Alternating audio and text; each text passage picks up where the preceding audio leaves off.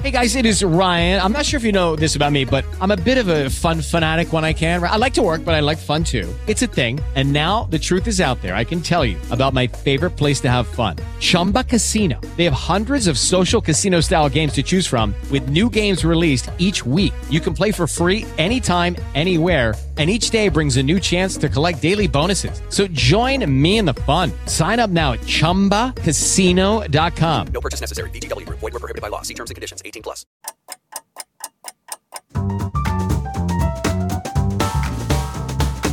Hier ist die Stimme der Vernunft und des Zweifels, Ihr Lieblingspodcast in Dubio mit der Ausgabe vom Sonntag, dem 7. Juni 2020. Und wie immer sonntags lassen wir die Woche Revue passieren und kommentieren, was uns gefreut, genervt oder erstaunt hat.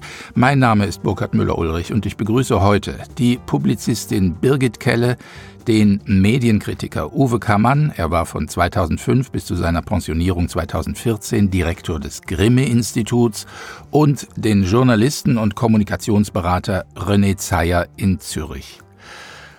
Bevor wir in die große amerikanische Rassismusdebatte einsteigen, schlage ich vor, dass wir uns mal mit der kleinen Schwester beschäftigen in Europa, und zwar konkret in der Schweiz und im deutschen Fernsehen. Bei Ihnen in Zürich, lieber Herr Zeyer, wurde ja gestern auch heftig dafür demonstriert, dass schwarze Leben zählen. Black Lives Matter. Tun die das eigentlich sonst nicht in der Schweiz? Zählen die nicht? Ach nein, keine Vorurteile gegenüber der Schweiz. Äh, das Problem ist hier, dass die Schweiz furchtbar gerne Luxusprobleme hat. Ich meine zum Beispiel erstens, meine Frau ist dunkelhäutig. Ihr Leben war, soweit ich weiß, hier in der Schweiz noch nie in Gefahr. Und zweitens äh, vertragen wir immer Größenordnung 25 Prozent Ausländeranteil, ohne dass bei uns, wie das in Deutschland Brauch ist, äh, Asylantenheime brennen oder Schwarze hier durch die Straßen gejagt werden. Da Sie es gerade schon persönlich sagen, Ihre Frau ist Kubanerin, nicht wahr? Sie waren lange in äh, Kuba genau. als äh, Korrespondent der Neuen Zürcher Zeitung. Richtig. Und wenn ich die Anekdote schon noch anfügen darf, in Kuba hingegen gibt es einen Rassismus, der ziemlich virulent und hinterfotzig ist, und zwar aus dem lustigen Grund, dass es natürlich per Definition im Sozialismus keinen Rassismus geben darf.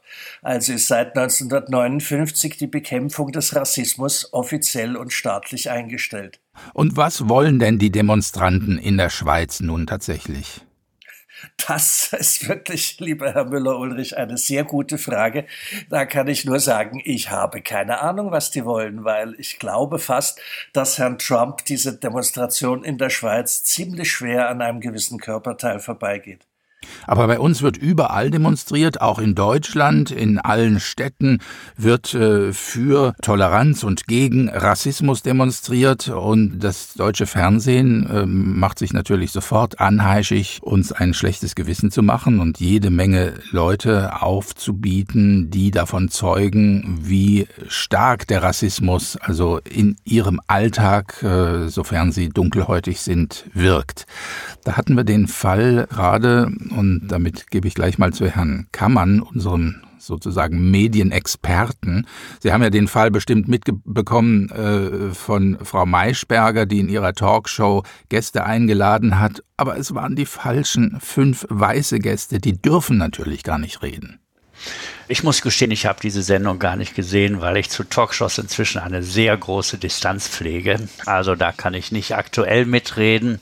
Diese Frage, dass man als Weißer nicht über Schwarze reden darf und umgekehrt, dass man nicht Othello spielen dürfte und schon lange keinen Schwarz angemalten auf die Bühne bringen kann, die ist ja alt, äh, aber die beschäftigt wirklich nur ein bestimmtes Milieu. Ich kann mich erinnern, das Museum für moderne Kunst in Frankfurt hat zweimal jetzt im Jahresabstand ein Symposion veranstaltet. Einmal ging es um die Frage, wie man eine vernünftige Gesellschaft konstruiert. Performing Society hieß das natürlich schick auf Englisch.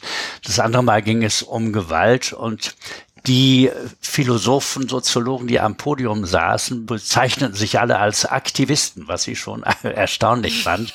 Und es ging in diesem Symposium, in einem Frankfurter Kunstmuseum, nur um rassistische Gewalt, um Genderfragen, alles auf USA bezogen oder fast alles. Und man konnte geradezu dampfen sehen, die moralische Höherstellung der Teilnehmer. Und kein Mensch fand das merkwürdig, auch im Publikum nicht im Gegenteil. Je steiler die Thesen waren, dass man doch gegen Rassismus ist und dass das in der Kunst sehr stark hervortreten musste, umso größer war der Beifall. Also ich glaube, das ist eine innere Bewegung, die zeigt, wir sind die Besseren, wir sind die Guten, wir schließen uns an. Und wir wussten schon immer, dass in den USA ohnehin der reine Teufel unterwegs ist in diesen Fragen. Also das ist sozusagen eine Übernahme, auch wenn die Erscheinungen selbst nicht so groß sind. Also Frankfurt beispielsweise, ich kann das noch toppen von Herrn Zeyer. Hier sind ungefähr 50 Prozent der Einwohner mit ausländischem Hintergrund, wie man das ja vornehm sagt. Der Bürgermeister betont bei jeder Rede, dass aus 186 Nationen so und so viele Menschen mit so und so viel Sprachen da sind. Aber es funktioniert tatsächlich gut. Und ich habe in meinem Alltag und mit 40 Jahren hier eigentlich noch nie einen eklatanten Fall von Rassismus äh, gesehen oder erlebt. Aber ich erlebe regelmäßig kleinere oder größere Demonstrationen gegen die großen schrecklichen Dinge in der Welt, also auch der Rassismus in den USA. Also ich glaube, das ist eine willentliche Übernahme, weil man sich damit gut fühlt und denkt, ich bin auf der richtigen Seite. So interpretiere ich das und darum finden Sie auch oft die üblichen Verdächtigen, wobei jetzt in diesem Fall auch andere dazu gehören. Mhm. Und dann gibt's ja noch diese tolle Geste, das Knien, das jetzt ja, ja. zum Symbol der äh, Bewegung geworden ist, ganz anders als damals die geballte Faust der Black Panthers, aber so ist das. Und vielleicht eins muss ich noch hinzufügen, der auf diesem Symposion des Museums war zweimal ein französischer Soziologe, Geoffroy de Laganerie, das ist der Lebenspartner von Eric Bon, und der sitzt dann da wie ein Schüler und trägt vor und sagt, toll, die Black Panthers, die haben damals ihre eigene Polizei gegründet, die haben nämlich sozusagen Lynchjustiz geübt. Das fand er gut, gegen die Polizei. Und vorher fand er gut den G20-Proteste in Frankfurt. Er liebt sozusagen diesen Anarchismus, die Gewalt, die von den Gruppen ausgeht, die er gut findet. Und das ist so, für mich ist natürlich auch eine Art von Salonanarchismus. Und ich glaube, das spiegelt sich hier auch wieder. Birgit Keller hat schon mal vorgekichert eben.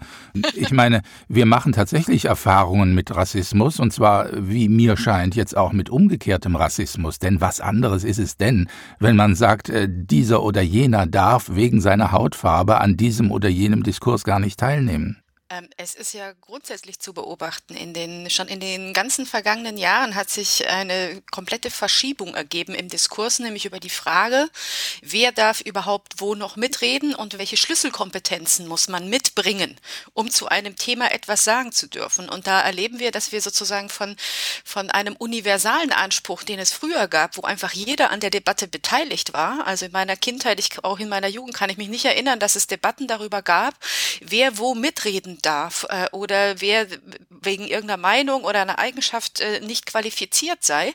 Und es ist ganz erstaunlich, wir beobachten nahezu ein Paradoxon, nämlich je mehr darüber geredet wird, dass manche Merkmale keine Rolle spielen dürfen bei der Frage, ob jemand Rechte habe oder irgendwo sein darf, umso mehr spielen diese, genau diese Merkmale absolut eine Rolle und sind sogar die Schlüsselkompetenz. Also, wenn jetzt in der in den Talkshows äh, angemahnt wird, wir hatten zuerst, dass diese Debatte ist seit Jahren, äh, dass es immer heißt, es seien zu wenig Frauen dort, weil Geschlecht dürfe zwar keine Rolle spielen, aber es wird bemängelt, da sitzen nicht genug Frauen.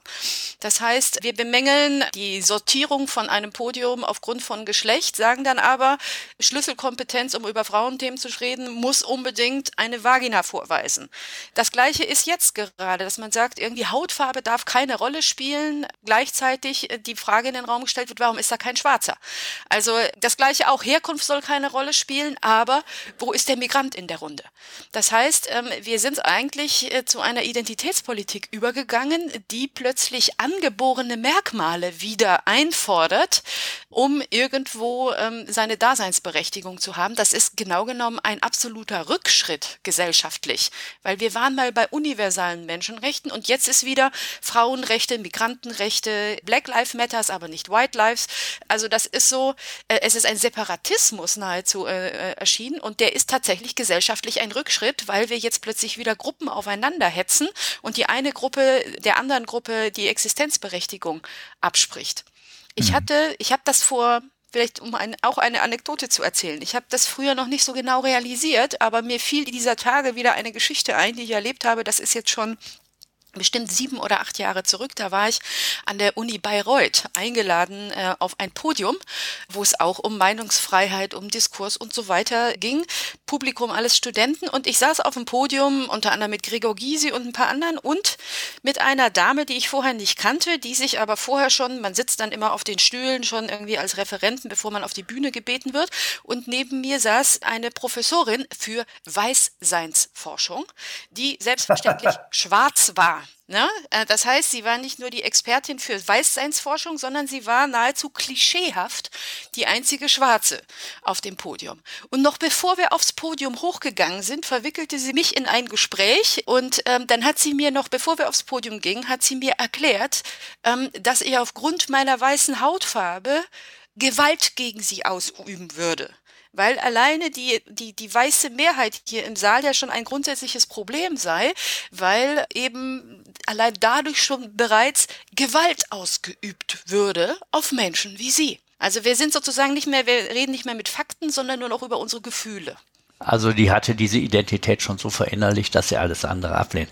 Aber das gibt's ja nun immer häufiger, vor allen Dingen, was ich sehr bemängele und kritisiere, auch im universitären Diskurs. Also wir hatten hier in Frankfurt einen Fall, der hat ja auch die Runde gemacht, wo die Islamwissenschaftlerin äh, von anderen angegriffen wurde und eine Veranstaltung abgesagt wurde, weil dort Leute auf dem Podium sitzen sollten, die den sozusagen Pro-Islamisten nicht genehm waren. Sie kennen es aus Hamburg, den Fall, wo ja sogar die Wissenschaftssenatorin, die grüne Fegebank, gesagt hat, das müsste man eben aushalten. Ich glaube, damals war es Lucke, der sozusagen aus dem Saal mit Gewalt komplimentiert wurde und sagt, das gehörte so zum üblichen, inzwischen akademischen Gepflogenheiten. Das war natürlich eine furchtbare Äußerung von ihr. Und, äh, oder jetzt, was habe ich jetzt gelesen, auf dem nächsten Ökonom, nee, nicht ökonomischen, ökumenischem Kirchentag. Äh, Welch Wunderbare Versprechung. Ja. ja, vielleicht passt das ja auch zusammen.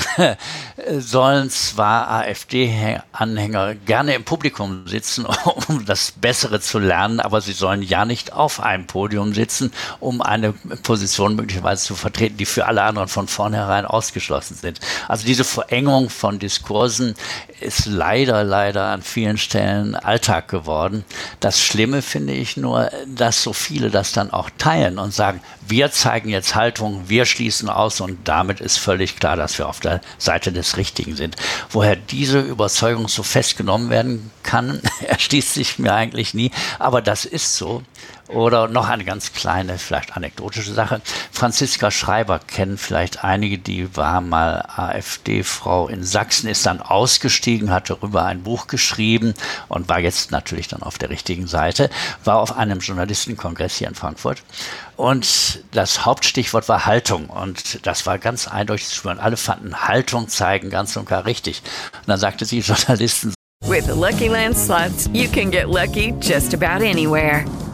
This is your captain speaking. Uh, we've got clear runway and the weather's fine, but we're just going to circle up here a while and uh, get lucky. No, no, nothing like that. It's just these cash prizes add up quick. So I suggest you sit back, keep your tray table upright, and start getting lucky. Play for free at LuckyLandSlots.com. Are you feeling lucky? No purchase necessary. Void where prohibited by law. 18 plus terms and conditions apply. See website for details. Sollten eine Haltung zeigen in der Professionalität, aber sollten nicht ihre Gesinnung mit der Haltung vermischen und verwechseln. Das war für viele verblüffend zu hören anscheinend.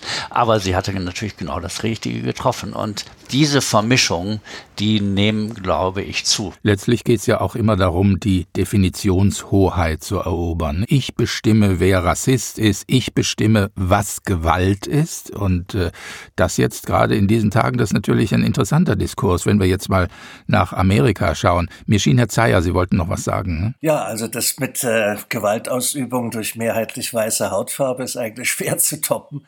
Ich glaube, der Hintergrund all dieser, dieser Mikroaggressionsfeststellungen und Vereinzelungen und der schwarze homosexuelle Depravierte ist dem Weißen schon mal per Definition überlegen, weil er mehr diskriminiert wird. Da habe ich manchmal so den Eindruck, dahinter steht doch eigentlich eine anhaltende Orientierungs- und Hilflosigkeit der Diskursinhaber von vorher, nämlich seit dem Zusammenbruch des sozialistischen Lagers. Also eigentlich fahren wir ja seit 1989 so mehr oder weniger ohne Kompass, also beziehungsweise alle die großen Menschheitsillusionen, die sich ja eigentlich immer, ob man dem kritisch oder weniger gegenüberstand, dem sozialistischen Lager angeheftet haben, die sind ja jetzt weg. Und die noch überlebenden Beispiele, also Nordkorea, Kuba, naja, Venezuela auch nicht wirklich. China hat mit Kommunismus so viel zu tun wie die Schweiz mit Lebensfreude. Also von daher muss man wirklich sagen, das ist wahrscheinlich eine Hilflosigkeit, indem man, wie vorher richtig gesagt wurde, vor allem die Lufthoheit über der Deutung von Begrifflichkeiten behalten will. Und da, wenn ich dann noch einen Schritt zurückgeben darf, das ist noch nicht mal aufklärerisch, das ist geradezu inquisitorisch mittelalterlich, weil es mit diesem fiesen Trick arbeitet, dass man richtig und falsch nach gut und böse oder gut und schlecht unterteilt. Und derjenige, der die Herrschaft über die Bestimmung, was gut ist und was schlecht ist, natürlich begründungslos, wie bei der katholischen Kirche auch letztlich, der hat natürlich gewonnen gegenüber von dem, der zwar vielleicht eine falsche Meinung, aber gleichzeitig eben auch eine böse, eine schlechte Meinung äußert. Und schlechte und böse Meinungen, das kennen wir auch aus der Geschichte, sowohl im Stalinismus wie in der Inquisition, die müssen leider dem Fortschritt Schritt der Menschheit geopfert werden. Aber es ja. ist vielleicht auch noch, vielleicht noch ein Zusatz. Es ist auch zu erkennen, dass inzwischen nicht mehr getrennt wird zwischen Meinung und Person. Also dadurch, dass sozusagen die sachliche Debatte äh, ja emotionalisiert worden ist, wird auch nicht mehr differenziert zwischen der Meinung, die ich habe und meiner Person, sondern wenn ich die falsche Meinung habe, wird auch meine Person insgesamt aus dem Diskurs geworfen. Dann ist nicht mehr, dass man sich quasi die Köpfe heiß redet und diskutiert, aber menschlich immer noch vernünftig miteinander umgehen kann, weil man den anderen respektiert, auch wenn er aus, aus der eigenen Sicht die falsche Meinung vertritt. Das würde ich sagen, war früher auch im politischen Prozess durchaus noch da, dass man sich auf Augenhöhe begegnete, auch wenn man sich angebrüllt hat. Und nur deswegen ist dann auch kein Kompromiss mehr möglich, weil wie soll ich denn einen Kompromiss machen, wenn ich überzeugt bin, der andere ist quasi ein, ein böser Mensch, mit dem man gar nicht reden müsste.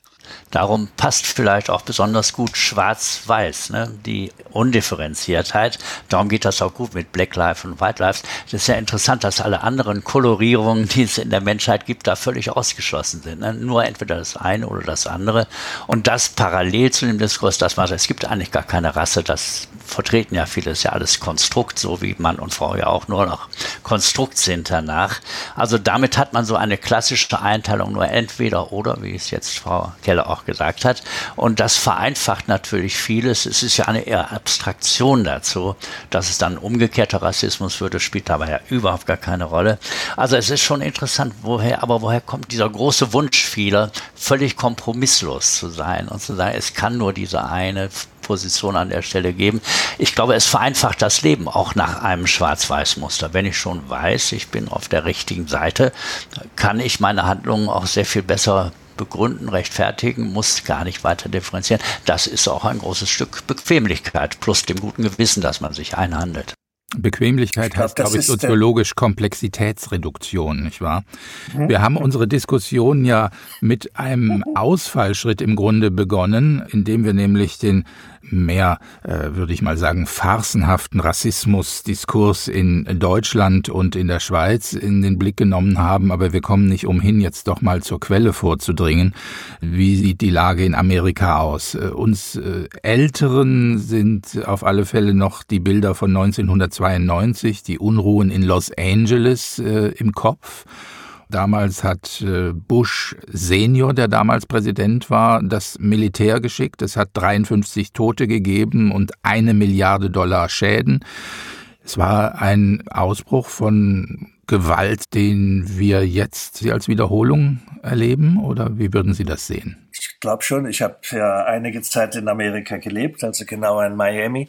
Und äh, das muss man natürlich schon, wenn man die lokale Perspektive sieht und was die meisten auch noch übersehen, zwischen New York und Los Angeles liegt ziemlich viel Land. Und der Bible Belt, der Rust Belt und all diese Gegenden der USA, das ist schon sehr massiv, muss man leider sagen. Auch eine kleine Anekdote. Ich wollte dann mit meiner eben dunkelhäutigen Frau gute Freunde von uns in äh, Süden von Mississippi besuchen und habe denen dann vorgeschlagen, ach, wenn ich schon mal da bin, dann äh, werde ich doch mal gerne noch ein bisschen so übers Land fahren. Und die haben mich angeguckt und gesagt, also das ist uns jetzt wirklich ein bisschen peinlich, aber äh, wir würden dir eigentlich wirklich eher vorschlagen, lass das. Also ich glaube, aus der europäischen Perspektive äh, unterschätzt man schon, die potenzielle Virulenz dieses Problems, was auch noch interessanterweise hinzukommt. Also jetzt halt das hieß aus Angst, ihre Frau zu gefährden, ja, ja. sollte man. Ja, natürlich, ja, ja, klar. Also ein Weißer mit einer dunkelhäutigen, das ist im Süden von Mississippi, im, also ich meine, in aufgeklärten bürgerlichen Kreisen überhaupt kein Problem. Aber wenn man da irgendeinem Redneck aus dem Hinterland begegnet, kann das ohne weiteres ziemlich viel Ärger geben. Nach wie vor. Und dahinter steht ja das interessante Phänomen, das muss man leider eben auch sagen, dass die Schwarzen zwar das Privileg, das meine ich jetzt natürlich zynisch, haben, als Erste in die USA importiert worden zu sein, aber die späteren äh, Wellen von Immigranten, also vor allem Latinos und von den Asiaten ganz zu schweigen, die haben sich viel schneller in der amerikanischen Gesellschaft hochgearbeitet und beherrschen teilweise wirklich äh, da schon ganze Berufsgattungen, während die Schwarzen merkwürdigerweise irgendwie immer äh, am Rand geblieben sind und es sehr wenig Schwarze gibt, die wirtschaftlich erfolgreich sind, die als Wissenschaftler arbeiten. Und das sind einfach Tatsachen. Und damit wäre ich jetzt hier in der Schweiz zum Beispiel möglicherweise schon bereits innerhalb der Strafnorm unseres Antirassismusgesetzes angelangt. Deswegen höre ich hier auf. Die Neue Zürcher Zeitung hatte ja gestern ein langes Interview, ich weiß nicht, ob Sie es schon gesehen haben, Herr Zeyer, mit einem schwarzen amerikanischen Ökonom. Glenn Lowry ist sein Name. Es war übrigens der erste schwarze Professor für Wirtschaftswissenschaften in Harvard. Und äh, der hatte schon Mitte der 80er Jahre sich einigen Ärger eingehandelt, weil er gesagt hat, die Schwarzen sollten Verantwortung für ihre eigenen sozialen Probleme übernehmen und eben nicht immer mit dem Finger auf den weißen Rassismus zeigen. Also die NZZ hat ein Interview jetzt aus aktuellem Anlass mit diesem Mann gebracht und da sagt er, die größte Bedrohung für die Lebensqualität von Menschen, die in schwarzen Gegenden leben, ist das kriminelle Verhalten ihrer Mitbürger. Ja, ja, ja der, ich meine, der Mann ist mir durch. Das kann man wahrscheinlich nur als Schwarzer sagen. Das kann man nur als Schwarzer sagen, ja. Ja, er kriegt auch dann Tresche. Also ich meine, es gibt ja auch eine schwarze Afrikanerin, wenn die sagt, dass sie Entwicklungshilfe völlig überflüssig und, und schädlich findet, kriegt auch sie Dresche. Aber zu dem anderen schwarzen Herrn zurück. Ich meine, es gibt ja auch Untersuchungen, so einfach ist es halt leider, nämlich wie kann man als Schwarzer äh, eine Chance kriegen, den American Dream, soweit er überhaupt noch existiert, zu verwirklichen. Und die Untersuchung ist auf ganz einfache, banale Sachen gekommen, nämlich erstens, bis 21 schaffen, keine Vorstrafe eingefangen zu haben und zweitens bis 21 nicht mindestens ein Kind auf die Welt gestellt zu haben. So einfach ist es dann letztlich, muss man leider sagen. Das hat auch nichts mit Hautfarbe, mit Diskriminierung, mit Gender, mit Gewaltsprache oder so zu tun. Es sind meistens ganz einfache und banale Faktoren, die den Unterschied ausmachen zwischen gesellschaftlich ins Prekariat abrutschen oder eine Chance zu haben, aufzusteigen. Aber es hat offenbar doch was mit kulturellem Background zu tun, denn es gibt ja Studien, die zum Beispiel die schwarze Community mit anderen Einwanderer-Communities, sagen wir mal den Asiaten, den Koreanern, die ja besonders gehasst sind in der Gegend, äh, vergleichen. Die sind wirtschaftlich erfolgreich, die sind wahnsinnig nach oben orientiert, die haben diese Probleme weniger. Aber das ist doch etwas, was wir genauso hier in Deutschland doch auch beobachten können. Das Problem ist aber eben, dass sozusagen nicht offen über diesen Diskurs überhaupt geredet werden kann. Wenn man sich anschaut, also ich habe zum Beispiel auch Migrationshintergrund, wie man so schön sagt. Ich bin in Rumänien geboren und bin mit neun Jahren nach Deutschland gekommen. Es gibt auch hier in Deutschland gibt es verschiedene Migrantengruppen und wir sehen sowohl was die Integrationsfreude als auch was die Erfolgsquote dieser Integration angeht, ja genauso Unterschiede. Ähm, wir haben in Deutschland, wenn Sie die Asiaten in Deutschland betrachten, dann ist das doch genau dasselbe Phänomen, dass man sagt, wir haben mit ihnen weder Probleme, was Gewalt, Gangs oder Bildungsniveau angeht. Sie sind erfolgreich, fleißig und immer freundlich.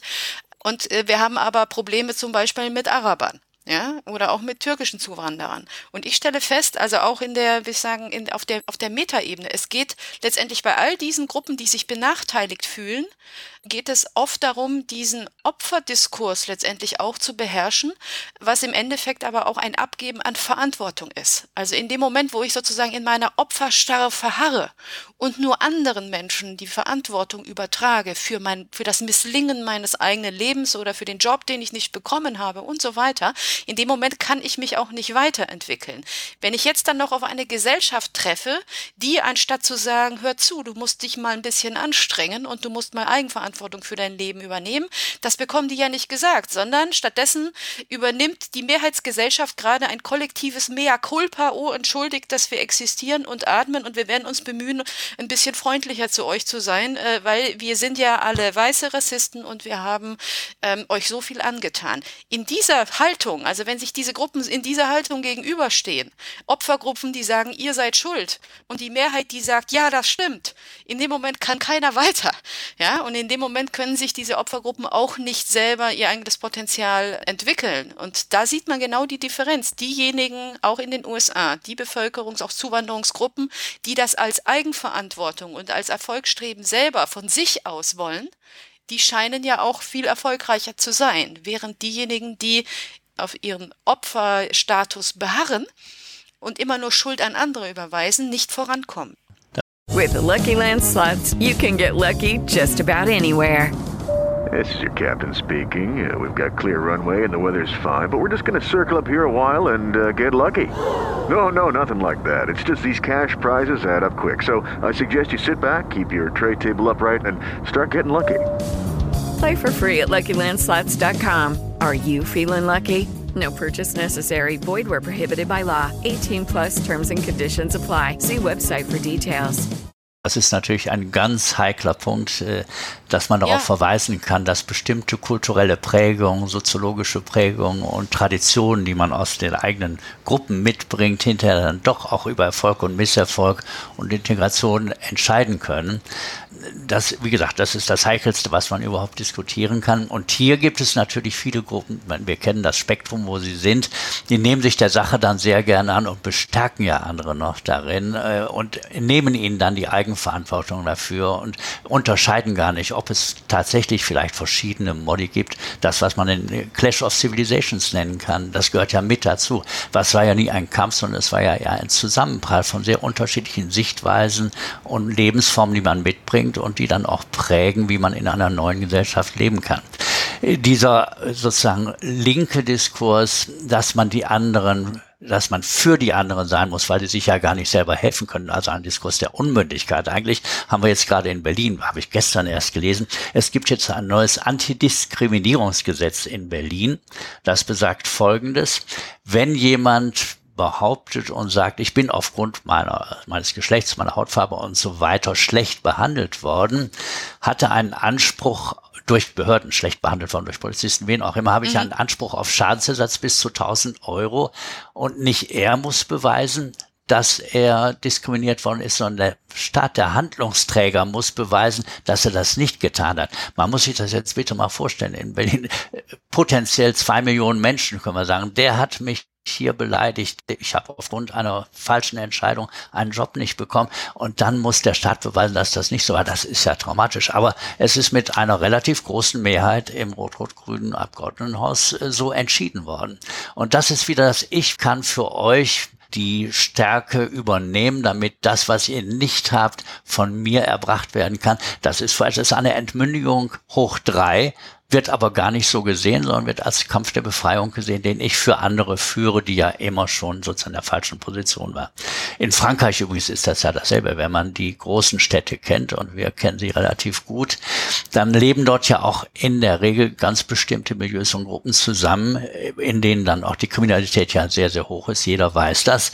Aber die guten Gruppen, also wie Eribon beispielsweise, oder Laganerie, den ich zitiert habe, die sagen, die sind ja nur deshalb so hochkriminell, weil die von den Weißen dorthin abgeschoben werden und ständig schlecht behandelt werden. Die können also gar nicht anders. Und diejenigen wie die Dati oder andere hohe Politiker, die ja auch, äh, wie heißt er noch, der neue, äh, Macron jetzt auch in Stellung gebracht hat, wie seine Pressesprecherin, die ist eine, eine Schwarze, das sind dann die Stellvertreterfiguren, die sagen, die sind genauso wie alle anderen, aber wir hindern sie in der Regel daran, wenn wir sie nicht prominent nach vorne stellen. Das ist, wie ich finde, eine ganz schlimme Haltung, weil sie immer zeigt, die anderen können nichts für sich selber tun. Sie haben es ja eben auch mit der Entwicklungshilfe erwähnt. Für mich ist das der wahre Rassismus eigentlich, dass ich dem anderen ja nicht auf Augenhöhe begegne, sondern ihm unterstelle, dass er ohne meine Hilfe nicht vorankäme.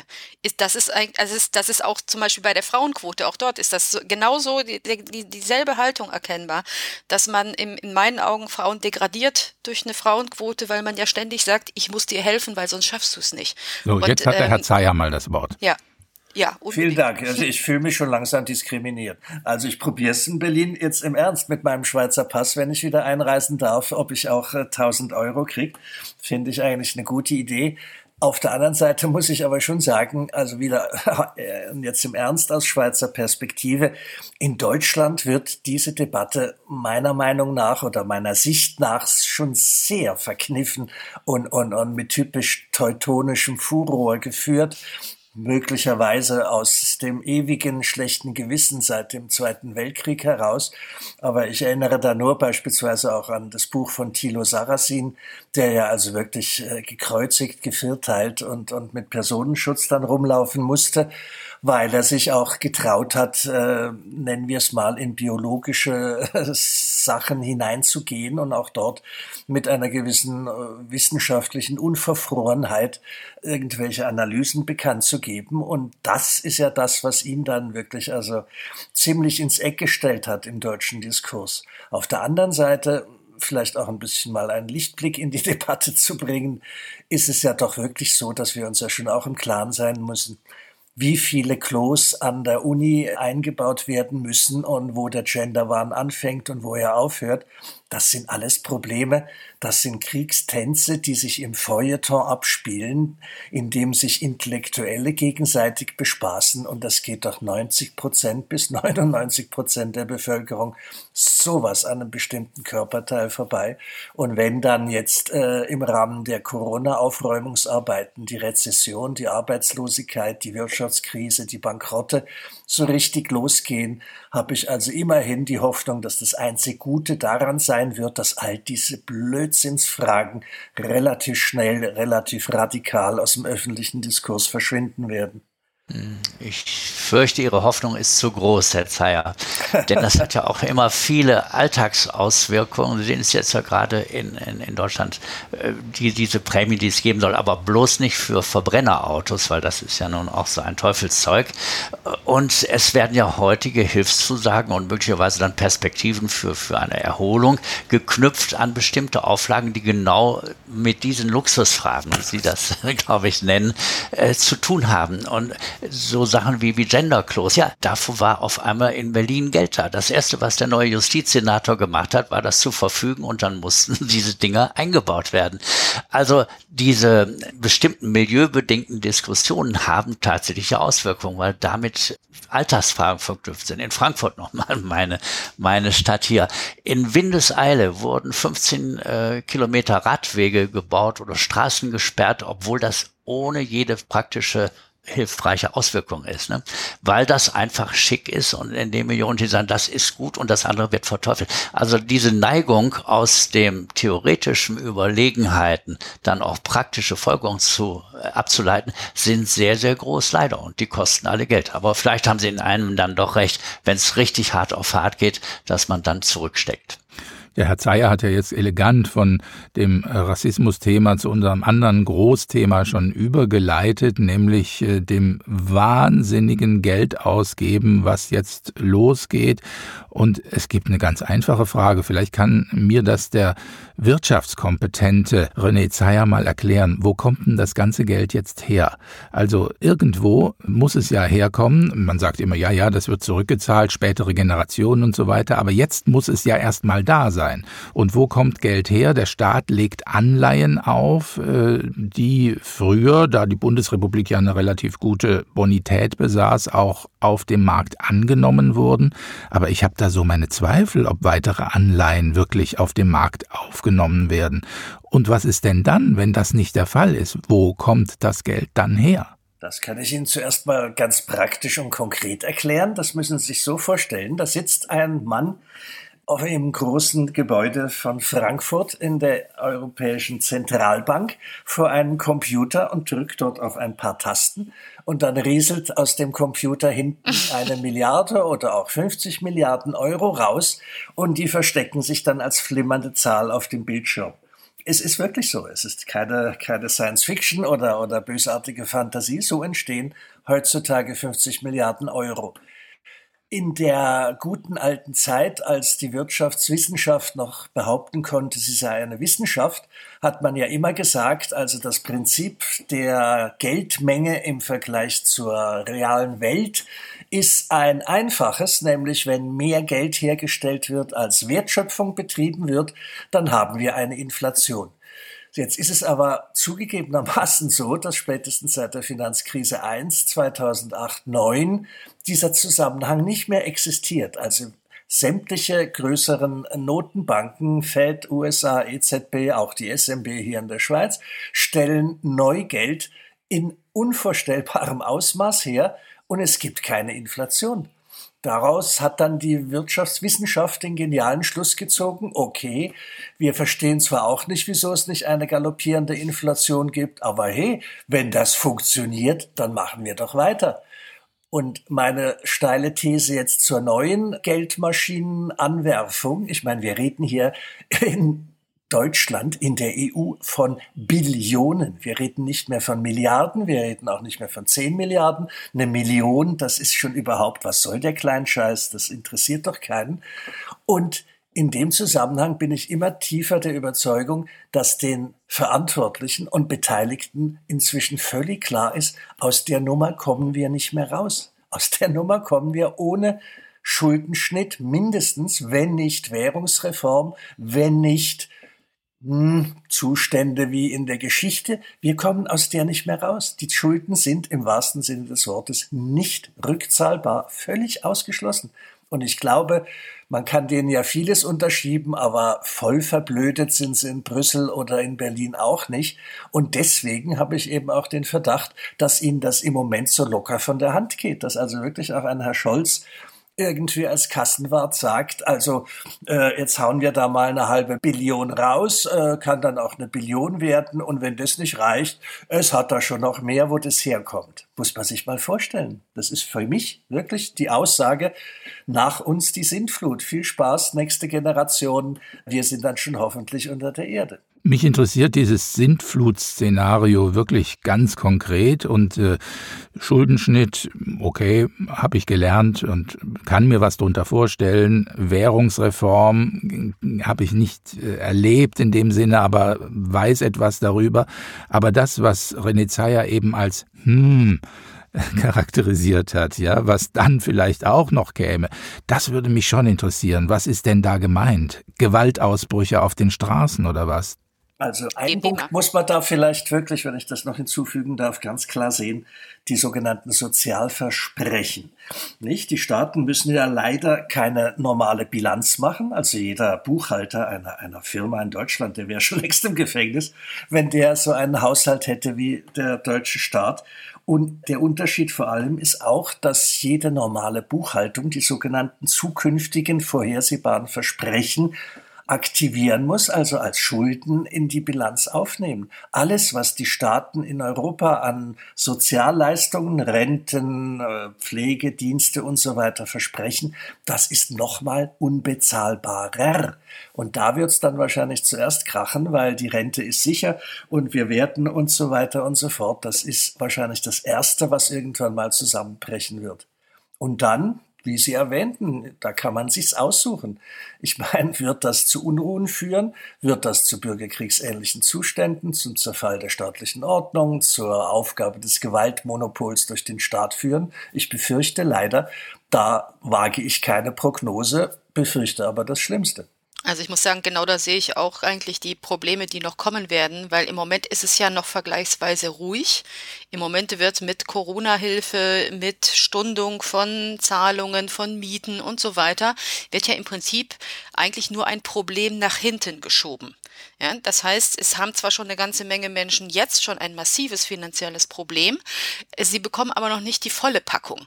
Es wird im Moment noch überbrückt, aber in ein paar Monaten ist diese Überbrückungsphase ja auch durch und dann wird sich der reale Schaden auch beim, sagen wir mal, bei dem ganz normalen Menschen irgendwann ankommen, wenn er eben seinen Job dauerhaft los ist und all sein Vermögen weg ist und er nicht mehr weiß, wie er die Miete bezahlen soll und so weiter.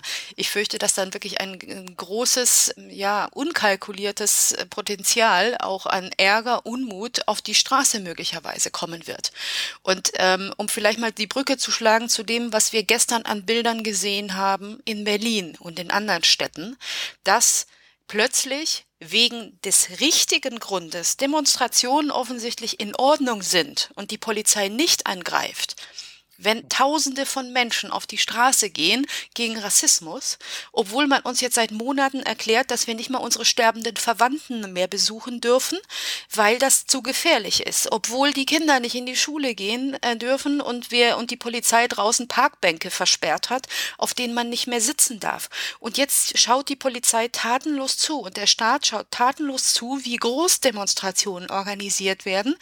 Ähm, ich bin sehr gespannt, was für eine Diskussion wir in der nächsten Woche bekommen werden, weil wenn das alles zulässig ist und der Staat nicht eingreift, also mir stellte sich gestern schon angesichts der Bilder die Frage, wofür haben wir das eigentlich alles veranstaltet in den letzten Monaten und war der Schaden, der dadurch angerichtet wurde, dann überhaupt noch verhältnismäßig?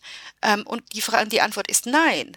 Ähm, und man sieht sozusagen, und ich glaube, dass diese Bilder auch gestern von diesen Demos ähm, sehr vielen Leuten ganz böse aufstoßen werden, nämlich denjenigen, die auf die Straße gehen wollten, ähm, um ihre Freiheitsrechte, um dafür friedlich einzustehen, und zwar mit Abstandsregelung, und die man als Radikale beschimpft hat oder die teilweise von der Polizei auseinandergetrieben wurden. Und hier schaut die Polizei tatenlos zu.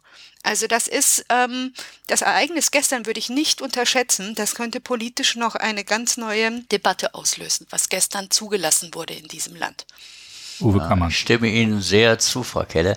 Das zeigt auch den ganzen Irrationalismus, zeigt natürlich auch mal, was wir vorher diskutiert haben, wie sozusagen ein bestimmtes Muster des besseren Denkens oder des scheinbar besseren Denkens sich dann verfestigt und zu solchen Folgerungen führt. Und zum anderen, ich glaube, dass wir tatsächlich erstmal nur eine erste Phase haben, wo es dann äh, wirtschaftlich schwieriger wird und wo viele drunter leiden werden. Aber das, was äh, Herr Zerr gesagt hat, es wird natürlich diese Folgeschäden geben. Äh, Merkel hat es nochmal ganz nebenbei angedeutet, in, in, was nun, vor ein paar Tagen. Da sagte sie, ja, es werden natürlich die künftigen Generationen dafür bezahlen müssen. Das war aber nur nach einer zweiten Nachfrage und nur so en passant, während sie vorher sagte, besondere Umstände erfordern besondere Maßnahmen. Und dann war das auch schon eigentlich wieder abgehakt. Und es ist ja so, es ist ja nur virtuelles Geld. Herr Zeyer hat es ja beschrieben. Es ist heute ein Knopfdruck, aber dass dem keinerlei Wirtschaft Wirtschaftsleistung gegenübersteht, dass es also nicht erwirtschaftet wurde und insofern tatsächlich inflationär wirken muss eines Tages, das finde ich liegt auf der Hand. Und das finde ich auch so erschreckend, dass das überhaupt nicht beschrieben wird und dass es völlig abstrakte Werte sind. Also wirklich hier nochmal 250 Milliarden jetzt gerade bei der EU drauf alles als Geschenk gedacht und so weiter. Das kann natürlich nicht gut gehen. Und es zeigt für mich nur, dass viele große Angst haben, die tatsächlichen Verhältnisse, die damit verbunden sind, zu beschreiben, weil es natürlich auch ein Offenbarungseid wäre. Man würde sagen, eigentlich wissen wir nicht, was wir tun sollen. Und insofern auch das nochmal, Frau Kelle, ganz richtig. Es ist nie sehr offen diskutiert worden und nur an wenigen Stellen, ob das alles verhältnismäßig ist, ob nicht die Schäden, die durch dieses gesellschaftliche Verschlusssystem hervorgerufen werden, letzten Endes viel größer sind als das, was bei einem normalen Durchleben dieser Pandemie hätte passieren können. Das ist natürlich spekulativ, das sagen ja viele, die Wissenschaft war höchst uneinig in der Frage. Letzten Endes, glaube ich, war es eine Bauchentscheidung äh, von vielen, so wie ja in anderen Fragen auch Bauchentscheidungen Merkel beim Atomausstieg oder bei der Flüchtlingskrise. Das ist immer so scheinwissenschaftlich begleitet die Genauigkeit wird vorgespielt. Und insofern denke ich, da ist sehr, sehr viel Irrationalität im Spiel und ein im Grunde gar nicht wissen, was man vernünftigerweise tun soll. Und beim Geld muss ich sagen, da habe ich auch große Schrecken. Mich wird es nicht mehr betreffen in meinem Alter, aber ich glaube, unsere Kinder und Kindeskinder, die werden da ganz schwer noch drunter bluten müssen. Da jetzt schon ein paar Mal von Gewaltmonopol und Rechtsstaatlichkeit die Rede war, hätte ich noch einen kleinen Zusatz im Sinne von Medienbetrachtung, der äh, unsere Runde bestimmt auch interessiert. Und zwar ist das ein Kommentar, der in der Springer Zeitung Die Welt erschienen ist. Es geht da um die Antifa und der Kommentar ist von dem ja inzwischen recht bekannten Journalisten Dennis Yücel.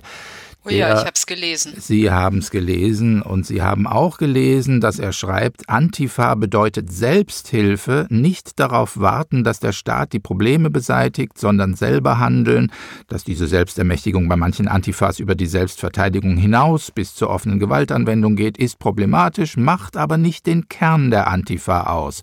Und um es noch ein bisschen doller zu machen, an anderer Stelle, Erträglicher ist es dort, wo es eine Antifa gibt. Zivilisiert, wo sie die Oberhand hat. Also keine Angst vor der Antifa, das ist sein Fazit. In einer Springer-Zeitung. Ich habe selten so viel Unsinn gelesen wie in diesem Artikel. Also ich fand, ich fand es wirklich krass. Ich habe das gelesen und dachte so, sollst du etwas dazu kommentieren? Und dann dachte ich, nein, es lohnt einfach nicht. Es, es zeigt in meinen Augen einfach nur tatsächlich exemplarisch, was schiefläuft in diesem Land. Nämlich, dass quasi wirklich verteidigt wird, eine Gruppierung, die offen Gewalt ausübt gegen nicht nur Sachen, sondern auch gegen Personen. Wir sehen es wirklich, es ist ja, die Antifa hat eine unrühmliche Geschichte in diesem Land und wir sehen es immer wieder. Auch jetzt in diesen, äh, in den letzten Tagen gab es in Berlin, in Hamburg, auch in Frankfurt, es gab gewalttätige Ausschreibungen, es gab, es gab äh, blinde Zerstörungswut. Es gab wieder Gewalt gegen Polizei und so weiter. Und alles wird von der Antifa argumentiert, dass man ja im Namen der guten Sache unterwegs ist. Und sie können darauf vertrauen, dass sie genug Politiker, auch aus dem Bundestag, finden, die das Ganze eben ja auch nicht kritisieren, sondern dass man mit zweierlei Maß misst in diesem Land. Und deswegen lässt man sie gewähren. Aber es ist wirklich diese Denkweise, dass man solange es für das Richtige in den eigenen Augen ist, toleriert, dass jemand auch gewaltsam vorgeht, dann ist diese Gewalt halt nur der Kollateralschaden, weil das sind ja eigentlich die Guten. Und dann sind wir wieder bei der Haltung. Ja, Herr Kammann, rot lackierte Faschisten werden jetzt in der Welt rehabilitiert, oder? Ja, es ist für mich wirklich eine merkwürdige Geschichte. Ich bin da völlig auf der Seite von Frau Kelle. Habe es auch nie verstanden, woher dieser Romantizismus kommt und diese wirkliche Blindheit auf dem linken Auge an der Stelle und Antifa sozusagen als Glorifizierungsbegriff. Also mir ist das ein Rätsel, wie das geschehen kann, denn natürlich ist das in vielem eine faschistische Haltung. Dazu kommt natürlich dieses Abenteurertum und, und das, was natürlich schon früher die Ritter ausgezeichnet hat, dass man Lust an der körperlichen Gewalt hat, an der Eroberung.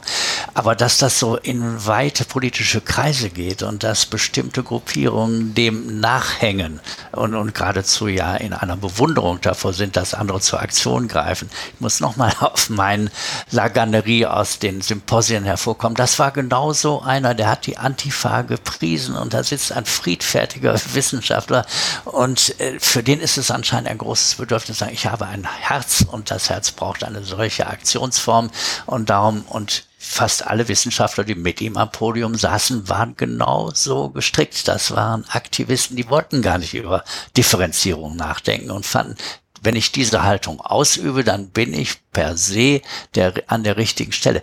Äh, ich meine, wie sagten rundlackierte Faschisten, aber natürlich ähnliche äh, Vorkommen, äh, ähnliche Muster und Verhaltensweisen gab es auch bei der SA. Die, die fühlten sich ja gut. Die sagten ja, natürlich, wir kämpfen für den neuen deutschen Staat und für unser Selbstbewusstsein. Leider verleiht das ja einem Stärke, weil man so alles auf eine Sache zuspitzt und sagt, ich nehme mir dieses Gesetz raus.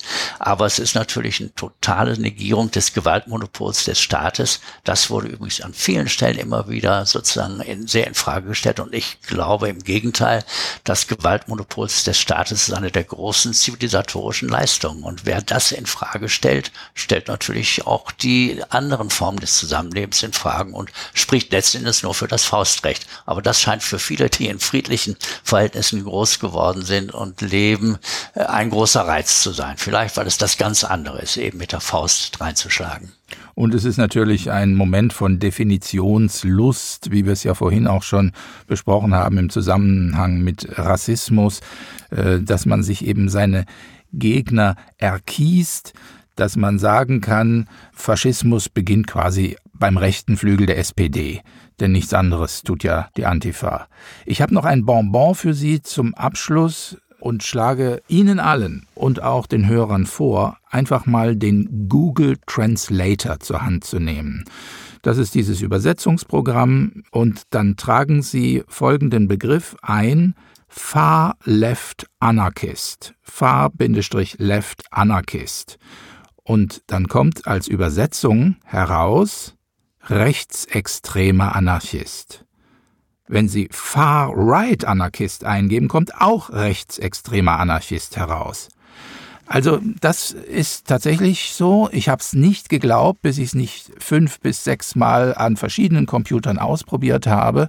Das heißt, irgendwas an dieser Übersetzungsmaschine hat entweder ein blindes Auge links oder einen, einen Linksdrall oder wie immer man das bezeichnen will. Jedenfalls die Wirkung ist klar.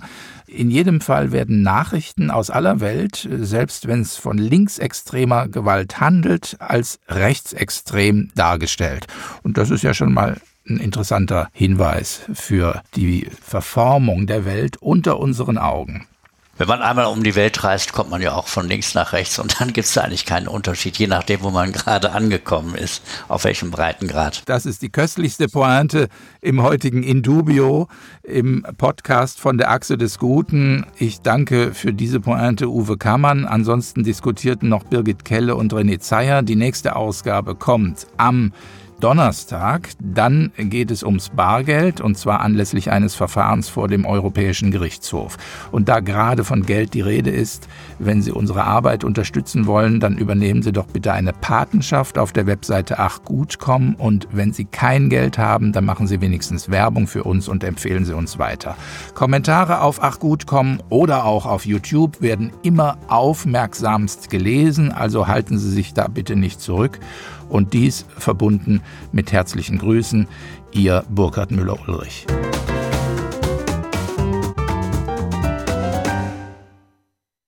With the Lucky Land slots, you can get lucky just about anywhere. This is your captain speaking. Uh, we've got clear runway and the weather's fine, but we're just going to circle up here a while and uh, get lucky. No, no, nothing like that. It's just these cash prizes add up quick. So I suggest you sit back, keep your tray table upright, and start getting lucky. Play for free at LuckyLandSlots.com. Are you feeling lucky? No purchase necessary. Void where prohibited by law. 18 plus terms and conditions apply. See website for details.